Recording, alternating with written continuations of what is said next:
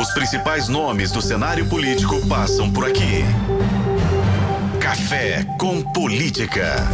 Hoje, numa conexão direta com o nosso escritório de O Tempo em Brasília, na capital federal, novamente com a Francine Ferreira.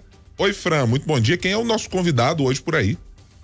Oi, Ibrahim. Oi novamente para você e para Talita. Bom dia. Bom, hoje nosso convidado é o deputado federal, delegado Marcelo Freitas. Deputado, vou te apresentar antes do senhor dar bom dia pro, pro Ibrahim para Talita. O deputado, além, é, ele é presidente do União Brasil de Minas Gerais e também o presidente da Frente Parlamentar em defesa da desoneração da folha de pagamento. Muito obrigada por ter vindo até a nossa redação aqui em Brasília para conversar com a gente, deputado. Eu sou quem agradeço, Francine. Bom dia, Ibrahim. Bom dia, Talita. Um prazer enorme falar com vocês. Bom dia. Bom dia, deputado. Bom, vou começar justamente falando sobre. Já dei aí, já falei que o senhor é presidente da frente, né? E aproveitando, eu queria falar perguntar sobre a MP da reoneração da folha de pagamento, porque nesta semana o ministro da Fazenda, Fernando Haddad, falou que vê um ambiente melhor na casa para aprovar esse texto. Mas ao mesmo tempo o governo tem estudado até tirar dessa MP essa questão da desoneração da folha para ver se aprova ou não. Queria saber do senhor como que está o andamento disso. É, existe esse ambiente melhor mesmo em relação à desoneração da folha de pagamento ou o ministro tá é mais uma fé dele aí de que isso vai para frente? De maneira muito rápida, Francine, é importante que os nossos ouvintes compreendam que historicamente no Brasil se tributa patrimônio e renda, bens e serviços e folha de pagamento. O nosso propósito com a desoneração da folha de pagamento é permitir que os encargos incidentes sobre a folha eles sejam reduzidos, quiçá é, completamente é, é, acabados, para que a gente possa gerar emprego e renda, que é a essência de qualquer país minimamente evoluído. No final do ano passado, nós aprovamos a desoneração da folha de pagamento e, na sequência, no mesmo dia em que eh, o Congresso promulgou a desoneração, houve a edição de uma medida provisória por parte do governo federal reonerando a folha de pagamento. O que nós compreendemos com clareza é que essa medida ela foi extremamente equivocada, especialmente porque não houve nenhuma discussão com o Congresso Nacional, que havia não só aprovado a medida provisória, mas derrubado o veto presidencial. Hoje a gente percebe com certa clareza que o cenário no Congresso Nacional é todo voltado para dois aspectos. O primeiro deles foi para que o presidente do Congresso Nacional, Rodrigo Pacheco, ele pudesse devolver essa medida provisória ao governo. É uma medida politicamente é um pouco mais pesada, um pouco mais dificultosa, mas foi a proposta que nós fizemos. A sequência é o seguinte: nós compreendemos com clareza que nos moldes em que a medida provisória foi apresentada, não há a menor perspectiva de que essa medida provisória tenha andamento no Congresso Nacional. Se ela tiver andamento no Congresso Nacional, a perspectiva é que a gente faça um projeto de lei de conversão e altere tudo aquilo que foi proposto, porque nós compreendemos com clareza solar que a desoneração é essencial para manter empregos em nosso país, que que possamos gerar novos empregos em nossa nação. Além disso, nós temos uma proposta de emenda à Constituição buscando estender a desoneração da folha de pagamento para todos os setores da economia e não somente aos 17 setores hoje contemplados. Por quê? Desoneração pode implicar necessariamente em diminuição de encargo sobre a folha e, portanto, emprego e renda em nosso país, o que é essencial para o crescimento econômico que todos nós queremos. Mas o ministro alega justamente que, em função desse. seria um déficit, né? Se aumentar aí para mais 17 setores, como que estão essas conversas com o Ministério da Fazenda? Eu até compreendo com certa clareza a, a intenção do ministro Fernando Haddad de buscar esse déficit zero. É, na minha percepção, enquanto é, membro que fui da comissão mista de orçamento, essa visão um tanto quanto utópica. Ela não vai acontecer. E mais do que isso, a nosso sentir, é muito mais propositivo que o governo trabalhe com corte de gastos do que necessariamente com um aumento da tributação ou com nova tributação em nosso país. Por essa razão, a gente compreende com clareza que há uma possibilidade concreta e real de que, de fato, ocorra um déficit nesse ano, mas virtualmente o governo tem buscado, por intermédio de medidas como essa, dizer: olha, estamos tentando. Estamos tentando trabalhar com déficit zero. Mas, e aí é que eu acho uma situação que carece de maior diálogo, mas o Congresso não deixou porque o Congresso entende que a desoneração é uma medida essencial. E compreendo com clareza também que entendo que o ministro deve compreender a importância da desoneração na manutenção de emprego e na geração de novos empregos. Então, por esse motivo, nós entendemos que a tendência atual do Congresso Nacional é que a gente possa, de fato, manter a desoneração em nosso país. O senhor vê, deputado, dadas as condições objetivas de relação entre o Executivo e o Legislativo desde o ano passado, primeiro com a MP da desoneração e agora, nesse momento, com a intenção de abrir um pedido de impeachment contra o presidente da República, que a situação seja minimamente adequada para um diálogo em torno dessas pautas econômicas ou isso vai ter que sair necessariamente da pauta para resolver os demais problemas? Eu compreendo de maneira objetiva, Ibrahim, como você colocou, que são duas situações bem distintas. A primeira delas é a desoneração. A desoneração não nos parece ser uma pauta de oposição ou de situação, mas uma pauta de Brasil. E sendo uma pauta de Brasil, mesmo partidos que se posicionam de maneira independente, como é o caso do meu partido União Brasil, eles entendem com clareza que se é bom para o Brasil, nós vamos votar favorável. Lá do outro, com relação à questão do impeachment, em que vários deputados eh, subscreveram esse pedido de impeachment, nós compreendemos que essa pauta será discutida eh, na Câmara dos Deputados inicialmente. Entendo que o presidente Arthur Lira ele não vai dar andamento nesse processo de impeachment, mas compreendo com clareza solar em que há um ambiente propositivo para que a gente possa discutir a desoneração da folha de pagamento. Nesse caso específico, envolve tanto a oposição quanto os demais partidos de centro que é, entenderam no ano passado e entendem nesse ano a importância da desoneração da folha de pagamento para que a gente possa, repito, manter empregos ou gerar emprego em nosso país.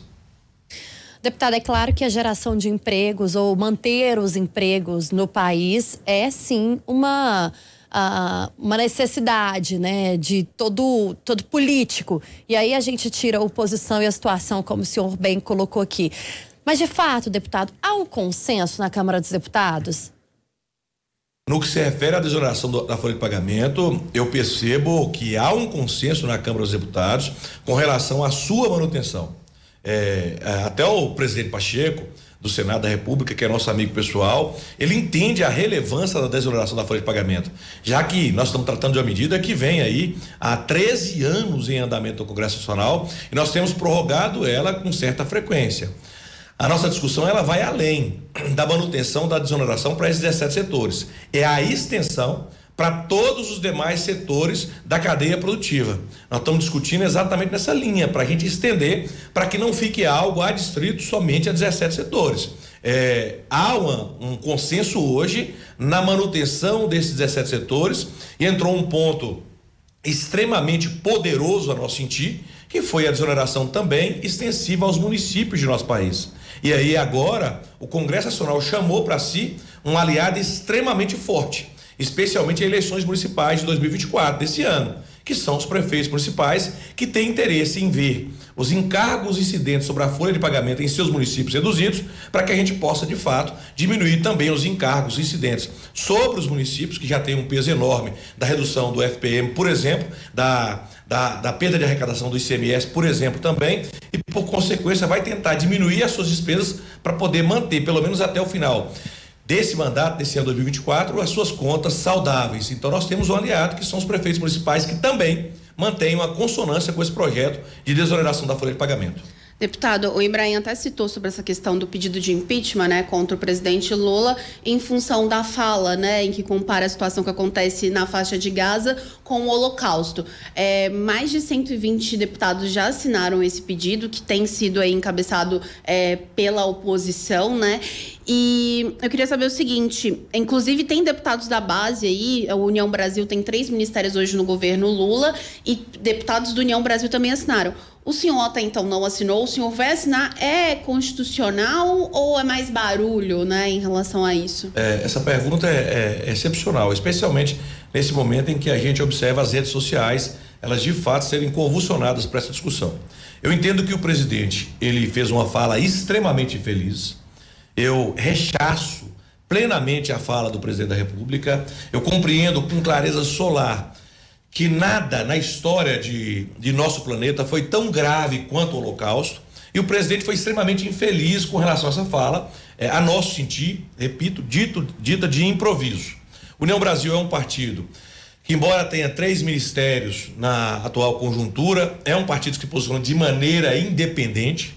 Eu fiz uma análise objetiva do pedido de impeachment e a minha compreensão, enquanto jurista que sou, enquanto delegado federal de carreira, enquanto ex-membro do Ministério Público, enquanto professor doutor, é que não há base jurídica para o pedido de impeachment. Quando a gente pega a, a, a, a lei de impeachment, para que o, o, nosso ouvinte compreenda, nós, nós observamos com clareza que não há a menor possibilidade de que essa fala completamente infeliz do presidente possa ensejar em risco de guerra para o Brasil. É, o Lula já foi considerado pessoa não grata pelo Estado de Israel, mas em hipótese alguma o primeiro-ministro Netanyahu ele discutiu a possibilidade de guerra com a nação brasileira. Até pela distância geográfica eu compreendo com clareza que isso é algo impossível de se acontecer. Obviamente o Lula permitiu que uma bandeira fosse levantada para a oposição e a oposição levantou essa bandeira de maneira contundente abriu espaço para que o primeiro-ministro israelense pudesse também fazer a sua política e a nosso sentir gerou é, um jogo de extremos em que só quem ganhou foi quem buscou uma visão extremada. Ninguém concorda com as mortes decorrentes da legítima defesa do Estado de Israel. Ninguém concorda com isso. Mas também ninguém pode compreender, sendo minimamente racional, que o Hamas não é um grupo terrorista e que Israel não tem o direito de defesa. Na defesa, está tendo excesso? Sim, crianças e mulheres estão morrendo. O que, que nós temos que buscar um ambiente equilibrado? É buscar compreender com clareza o que, que nós podemos fazer para que o efeito colateral dessa guerra seja o mínimo possível. Quem compreende direito internacional sabe o que eu estou falando. Toda guerra gera efeitos colaterais. Um dos efeitos colaterais é a morte de inocentes. Ninguém deseja isso. Mas, infelizmente, como ocorreu aquele ataque terrorista no Estado de Israel, matando mais de 1.700 pessoas, Israel se viu no direito de se defender e gerou essa consequência toda. A nosso sentir, erra o nosso país ingressar dessa maneira nessa discussão extremamente localizada no Oriente Médio. O Brasil, ele poderia manter a sua posição de neutralidade nessa guerra ou no máximo tomar uma posição estabelecendo claramente Israel tem o direito de se defender, o Hamas é grupo terrorista e nós entendemos que há excesso nessa legítima defesa. Acho que seria isso a nossa linha. Deputado, agora deixa eu mudar um pouco a nossa conversa aqui para tratar um pouco da política partidária. Desde o ano passado, a gente tem visto em pelo menos dois dos três parlamentares da bancada estadual aqui do União Brasil, os deputados Arnaldo Silva e Rodrigo Lopes, algumas críticas em relação à maneira como o governo Zema apresentou relações eh, técnicas sobre questões de estradas e alguns outros temas que geraram claramente certa insatisfação nos parlamentares. Um deles, por exemplo, o deputado Rodrigo até teve conosco dizendo claramente desses problemas. Eu queria lhe perguntar nessa abertura do ano de 2024, União Brasil segue firme como uma base do governador Romeu Zema, entende que merece ainda crédito ou há de fato uma insatisfação do partido de maneira geral com a relação com o governo do estado? É, há uma insatisfação geral com o governo do estado no partido. Obviamente, o governo de Minas merece crédito, sim, mas nós percebemos que várias de suas posições, encampadas especialmente pelo minúsculo Partido Novo, pelo diminuto Partido Novo, prejudicam sobremaneira a governabilidade do governador Meuzema. Então nós entendemos, enquanto um partido enorme que é a União Brasil, que mantém 60 deputados e 8 senadores, que a posição adotada pelo governo de Minas, especialmente em seu diálogo institucional com a política, tem sido sofrível, péssimo. Então eu comungo da posição do deputado Rodrigo Lopes, da posição do deputado Arnaldo, da posição da deputada Ione, de que, de fato, o governo de Minas ou melhora a sua interlocução com a bancada estadual, com a bancada federal, com o núcleo político, ou de fato a nossa proposição será de reunir a executiva estadual do União Brasil e discutir medidas mais severas com relação a continuar ou não na base do governo Zema na Assembleia Legislativa de Minas Gerais. E tem um prazo para isso, deputado? Nós já fizemos essa primeira reunião agora, nesse mês de janeiro, ou seja, no mês passado em que já discutimos com clareza solar essa questão. Eu já pedi para o Arnaldo, que é o nosso presidente da CCJ, que nos encaminhasse toda a pauta da CCJ com antecedência, para que a gente pudesse abrir uma interlocução com o governo do Estado de Minas Gerais e melhorar esse diálogo que, repito, tem sido péssimo. E a cada dia se afunila mais, o diálogo é muito ruim, entendeu? E para se ter uma dimensão do que a gente está discutindo aqui agora, é, ocorreram diálogos com bancada de federal em que houve o condicionamento absurdo do governador de estado de que o diálogo com o governador passasse por determinado secretário, o que a nós sentir é algo completamente sem sentido. Se submeter uma bancada federal a discutir com um determinado secretário aquele que pretende discutir com o governador. Então, o governador tem agido de maneira assim completamente sem sentido, a nosso sentir equivocado. Eu respeito é, o governador Vilzema, acho que é uma pessoa extremamente correta, mas politicamente tem agido muito mal e ou ele corriga essa postura, então infelizmente o União Brasil não terá condições de continuar em sua base de governo. E agora deixa eu fazer uma outra pergunta a respeito do cenário de Belo Horizonte. O União Brasil é um daqueles partidos muito é, é, buscado e procurado pelas pessoas que estão na eleição, porque tem ativos importantes. O senhor falou de uma robustez na quantidade de membros, de estrutura política, de musculatura. Tem tempo de TV, tem vários ativos importantes para essa eleição. União Brasil se decidiu sobre o que fará na capital mineira, se pretende apoiar o atual prefeito Fuad Noman, se pretende ceder legenda a outras pessoas. Como é que está esse processo interno na legenda? De maneira extremamente objetiva, União Brasil ele estabeleceu interlocuções é, com vários, se não todos os atores que se posicionam é, na centro-direita, assim, no centro, no, ou na direita do posicionamento político nacional, para buscar construir esse discurso. É, tivemos reuniões com o atual prefeito, o Fuad, tivemos a possibilidade de lançar nome próprio para as eleições desse ano 2024 em Belo Horizonte. Estamos construindo vários diálogos. Na reunião que tivemos nesse mês de janeiro com a executiva, ficou discutido, especialmente com os nossos vereadores que compõem a Câmara de Vereadores de Belo Horizonte, para que a gente pudesse evoluir nessas conversações e que ainda nesse mês de fevereiro ou março a gente voltasse a ter uma reunião para que o partido pudesse se posicionar de maneira clara com relação às eleições de Belo Horizonte. Mas nesse momento, o União Brasil ainda não se posicionou em favor desse ou daquele candidato para as eleições de 2024. Então, nesse momento, o União Brasil ainda não tem a pretensão de se coligar com nenhuma das chapas majoritárias eh, a serem efetivadas nas eleições de outubro desse ano. Deputado, só para a gente finalizar e para não ter nenhuma dúvida, quando o senhor citou a questão de secretário de Estado e tudo relacionado ao governo de Minas, o está falando especificamente do Marcelo Aro? Objetivamente, sim, a resposta foi essa. Eu não tenho nenhum problema de interlocução com o secretário Marcelo Aro, mas acho uma atitude completamente é, é, é esdrúxula, esquisita isso para dizer o mínimo, para ser o mais elegante possível, o governo do estado de Minas Gerais submeter qualquer audiência com ele ao crivo do secretário Marcelo Aro, ex-deputado federal, ex-colega de bancada. Isso aconteceu é, com algumas bancadas federais. E a resignação da bancada federal de Minas Gerais, ela é patente, ela é gritante, gerou um desconforto muito grande. Cito concretamente uma reunião que seria efetivada com a bancada federal do PP, o, o, o Progressistas em Minas Gerais, e essa reunião ela se acabou de maneira extremamente constrangedora com a bancada na antessala do BDMG retornando para suas origens em virtude de um condicionamento que não havia sido posto e que acabou ocorrendo naquela reunião. Cito também a discussão envolvendo Podemos em Minas Gerais, deputado Igutimo, só para poder citar de maneira clara em que essas discussões vieram à tona, o que é extremamente ruim para o governo do estado de Minas Gerais e para as bancadas também, que têm interesse em ter o seu diálogo específico com o governador do estado. O governador do estado é um agente político, ele não pode se distanciar da política para poder discutir exatamente as soluções que o nosso Estado precisa. Uma discussão muito interessante também envolve a questão da nossa dívida de 160 bilhões de reais com o governo federal. Ora, eu posso discordar com o governo federal, como de fato tem minhas, minhas divergências enormes com o governo federal. Mas nada, absolutamente nada, pode impedir o governo do Estado de Minas Gerais de dialogar com o governo federal buscando a solução que o nosso Estado precisa. É isso que a gente entende. Política se faz com diálogo e o governo do Estado de Minas Gerais tem carecido de diálogo com as bancadas estadual e federal do nosso Estado. Perfeito. Deputado, muito obrigada por ter participado do Café com Política, por ter vindo até a nossa redação aqui em Brasília. Estamos sempre à disposição.